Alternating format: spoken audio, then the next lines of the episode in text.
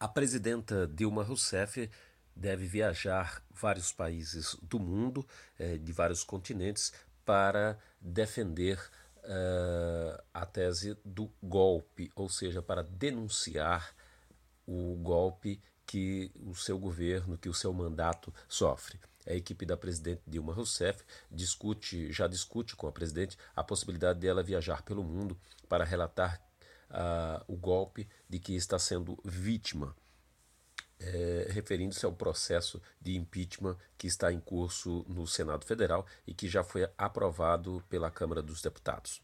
Dilma pode começar o seu percurso caso o Senado vote pela admissibilidade do impeachment em maio. Assim, a presidente terá que ficar afastada do cargo à espera do julgamento final da Casa. A presidente ainda pode recorrer ao Supremo Tribunal Federal.